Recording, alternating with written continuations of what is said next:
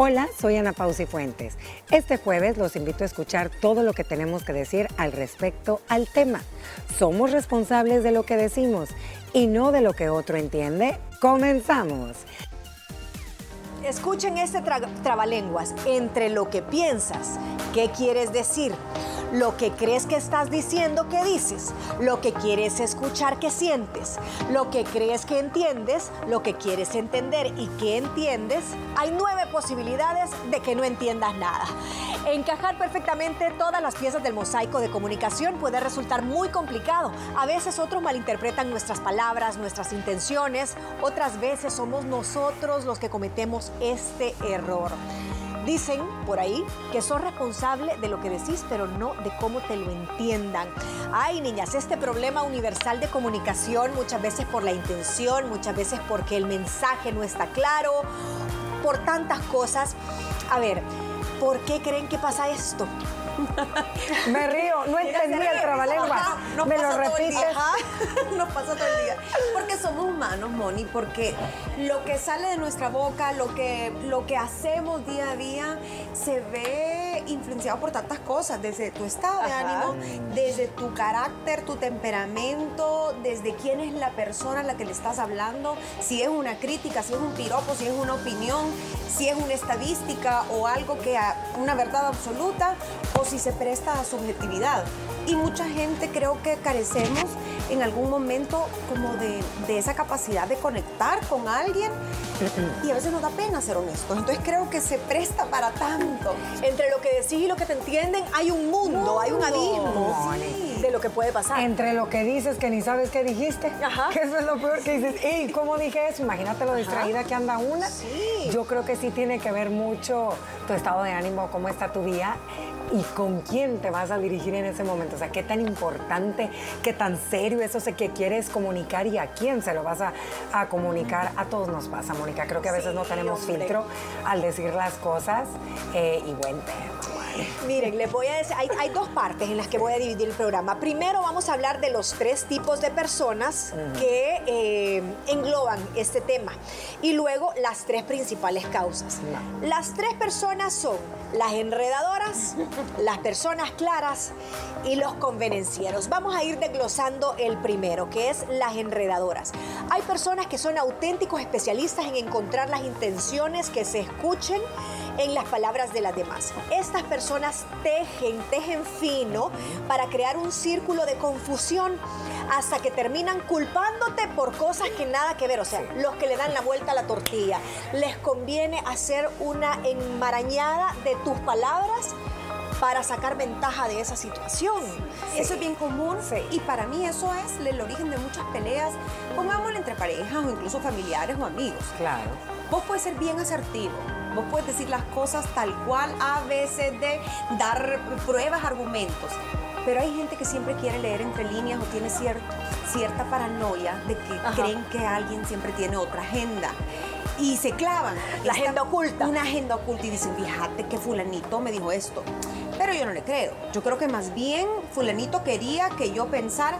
Entonces se hacen toda una novela en su mente y al final salen a la defensiva y terminan haciendo quedar a esa persona como la mala y a lo mejor no había ni siquiera una mala intención, sino que son sospechan pues de todo lo que se les dice, son incrédulos. Y empiezan a entretejer, no, es que yo creo que lo que me quiso decir es tal cosa y cuando sentís, sobre todo con la pareja, pero ¿y quién qué Es que vos me estás diciendo eso porque ya, y lo dejas a él como mala. Aquí yo veo, pone, hablemos de tema de, de pareja de una relación cercana. Uno, la culpa. Tú eres culpable y no lo quieres aceptar, entonces tienes que ver de qué manera te voy a hacer sentir a ti mal para yo sentirme menos mal, yo un poquito mal. Dos son aquellas personas que a veces les cuesta aceptar pues su error. Entonces quieren hacerte notar que ellas están en lo correcto o ellos están en lo correcto y tú tienes un punto malo. Entonces empiezan a entrelazar toda la historia para ver de qué manera te sacan algo ahí del pasado de anteaño, pero así son, así son. La otra persona es la clara. Las personas que tratan que entre su mensaje y su receptor la brecha sea lo más corta posible para que no haya margen de malas interpretaciones. Pero aún así, siendo claras o claros, siempre hay un margen de error. Ahora bien, ya no eres responsable por más claridad a lo que asuma el otro. Dice por ahí el escrito, no puedes asumir la responsabilidad de las interpretaciones de los demás debido a sus experiencias de vida, creencias, expectativas y prejuicios, aunque tú le digas, este papel tiene cinco párrafos y lo esté viendo, la otra persona te va a decir, qué pesado, ¿cómo me lo dices? Solo te estoy diciendo que aquí hay cinco párrafos para que no te equivoques. Pero es que entonces me estás diciendo tonto, porque tú, si no- tú crees que yo no tengo la capacidad para ver que acá hay cinco párrafos, me estás diciendo. ¿Y cuántos tonto. hay? Pues ¿Y cuán- siete. ¡Ah! Te lo dije. Ninguno, no hay Ajá. O sea, por ser clara, te va muchas veces Sí. mal, dependiendo de qué tan sensible seas. Porque lo entienden como un regaño, Ajá. un ataque, Ajá. porque no se quieren sentir de menos. Aquí tiene que ver mucho también eh, si una persona le falta humildad, si es una persona tal vez con muy baja autoestima, que no, no quiere verse como descubierta en un error, por muy tonto que sea como el de Sí. los párrafos, se niegan a quedar descubiertos porque creen que la gente lo va a atacar o creen que la gente va a pensar que, que- que no piensan o que son menos inteligentes. Yo creo que si bien hay gente clara, no solo depende del- de qué tan claro sea la persona. Para mí es tan importante cómo decís la voz, el tono, la información que das, cómo, de dónde viene la persona que te está escuchando, cómo se siente en ese momento. Está distraído, está distraída, anda peleado con el mundo, anda en depre, anda en su periodo, no sé.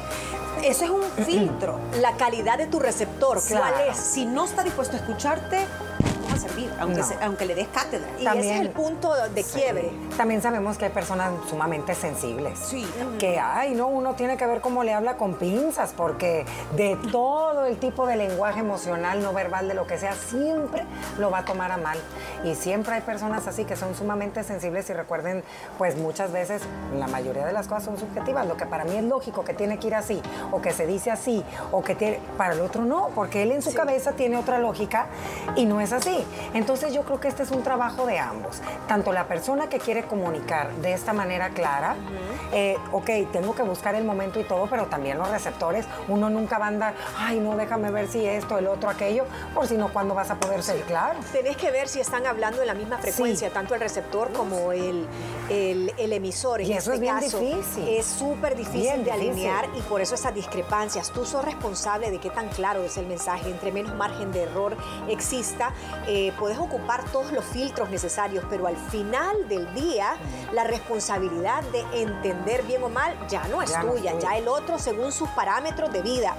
Y ahora vamos a hablar de la otra cara, del de los claros. Los claros son los que tratan de decir al pan pan, vino vino, pero hay otros que son los convenencieros, los que solo sacan el extracto de lo que entendieron porque les conviene. El clásico de venís temprano, ay, ven- vos me dijiste venís temprano, para mí temprano es a las 6 de la mañana y tal vez y tu marido salió ayer a la noche a tomarse unos drinks y temprano era para ti regresar a las 11 de la noche. Entonces, esa con- conveniencia muchas veces también es como jugar a hacerse el tonto. Sí, y pasa Sí. mucho en otro tipo de relaciones, vaya, como padres a hijos. Sí. Tú das indicaciones y tú decís, me hace la tarea por esto y esto y lo otro, me estudia tal y tal.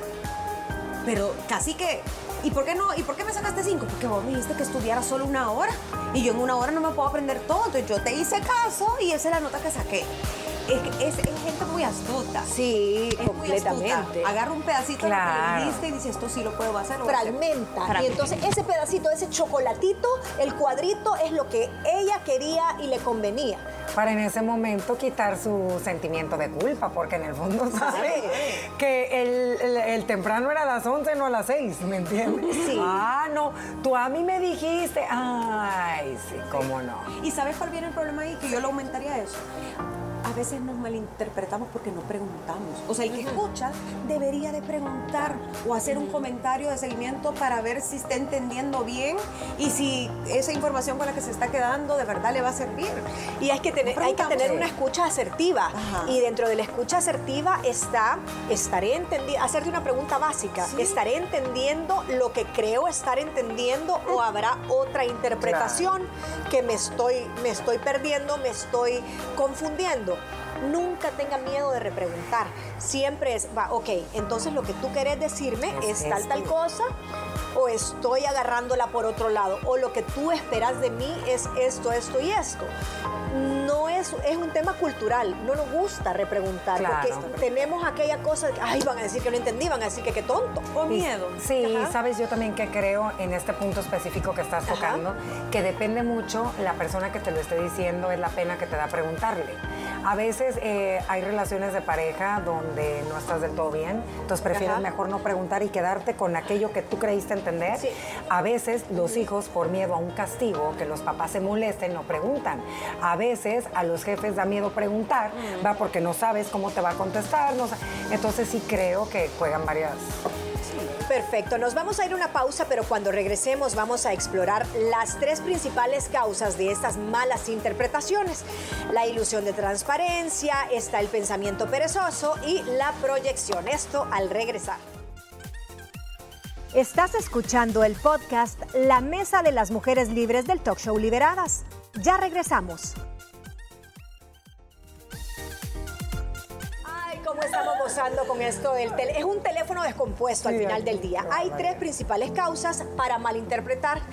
La primera dice la situación de transparencia. Yo tengo una película y yo sé cuál es, qué está pasando aquí, pero no necesariamente te la estoy traduciendo para que tú veas los misma- la misma película.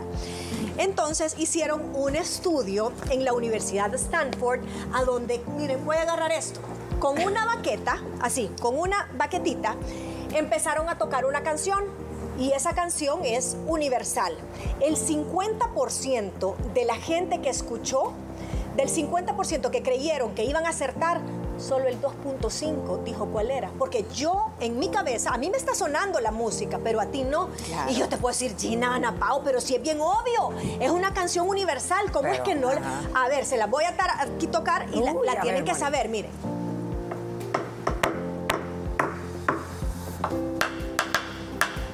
Birthday. Sí, el Happy Birthday. Y yo. Exacto, ¿y tú? Ah, ¿Quién levanta la mano? ¿Quién se la sabe? ¿Quién, ¿quién supo? Ajá, Happy Birthday to Perdí. you. Ah, Pero no. yo en mi mente estaba Happy Birthday. Yo también, you. préstamela a mí. Ajá. Claro, pero como nosotras no. ¿En qué género ¿Dónde la quieren? melodía? ¿En qué género la quieren? Reggaetón, por favor. Reggaetón. No, yo lo hubiera hecho. Estás picando cebolla, mami. va más rápido. Pero. Va más rápido, ajá. Pero soy happy Yo hasta birthday le hice you. una deslizada, mírame. Happy No, birthday está como Marilyn Monroe cuando canta. Entonces dicen que eh, 50% de las personas que pensaron que iban a adivinar perdieron. Solo el 2.5 Perdí. Adivinó que era Happy Birthday. Dentro de ese 2.5 está Gina Salazar. Uy. Y el otro 50% era el himno nacional de ese país, en esa- de los encuestados, que también es, es un- una tonada difícil de, eh, digamos, que, que tú estás muy familiarizada desde pequeño, que sabes que igual que el Sí. Happy Birthday la vas a reconocer. Eso es lo que yo asumo, pero ¿cómo no te vas a saber si es el himno nacional? Imagínate, tan, tan, O sea, entonces esa es la transparencia. ¿Qué, qué gráfica fuimos? Pero así es la transparencia. Otro es el de los salones de belleza, cuando tú llegas y le decís, déjeme las mechas rubias claras. Y salís con aquel pelo gris. Pero para ella es rubio, claro. Eso, ese es el mejor ejemplo que acabo de poner. Sí. Porque yo creo que yo todavía no he conocido a la persona Sigue que me haga el color. tampoco. Sigo buscando el color. Pero es que es cierto, incluso la vista la podemos tener diferentes. Entonces, si vos le decís a alguien, quiero el pelo color zanahoria, y le podés enseñar la zanahoria, a lo mejor la está viendo más roja que vos, y vos la ves completamente anaranjada. Eh, creo que... ay, a veces las palabras no bastan. Tenés que ser bien visual. Tenés que ir con una dibujar. foto. Y una foto. Pero si el color lo ve diferente. Y es más, en un salón cuando vos llegas, mire, yo no sé, porque empiezan, ah, es que es un 7 rubio claro. Ah. Y le pongo entonces una combinación de 30 grados de, para decolorarle, entonces le va a dar tanto. Mire, yo no sé, a mí déjemela como la foto, así tenga que ocupar lo que sea. Gina, tenemos un mensaje. A ver, hola dice, me llamo Moisés. En mi opinión considero que debemos encontrar las palabras adecuadas para decir el mensaje correcto dependiendo a quién se lo digamos para evitar malos entendidos. Feliz tarde, bendiciones. Estoy de acuerdo, pero en la práctica, niñas, seamos honestas. Si vos te pones a pensar en cada persona con la que tratás, que no la conoces a fondo.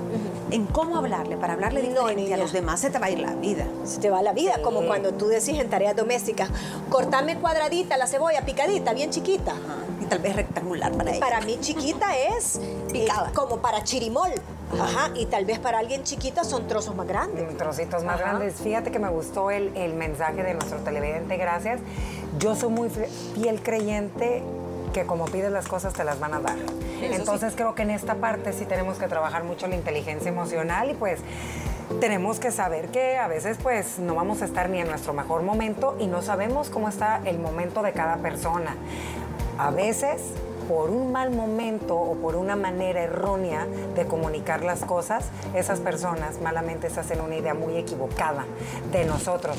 Comparto contigo tu opinión totalmente de acuerdo porque se nos iría la vida estando pensando, pero creo eh, que sí tenemos que cuidar mucho cómo pedimos las cosas, la manera en que lo vamos a decir, que fuera como nos gustaría que nos lo dijeran o nos lo pidieran a nosotros. Que esa fue la parte de la claridad, eh, que comparto lo que dice nuestro televidente. Hay que tratar de ser lo más claros posibles. Aún así, Sí, siempre hay margen de error Sí. porque la otra persona tiene otra película y otra forma de descodificar tu mensaje.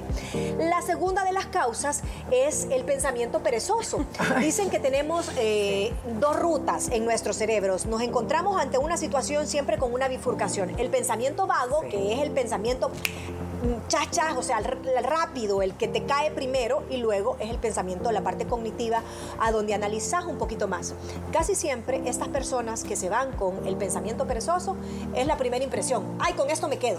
Y eso es triste eh, porque a veces lo hacemos porque eh, tenemos tantas cosas que hacer en el día que decimos me voy a ir un poquito con mi impulso, con mi primera impresión. En cosas que no importan, ok.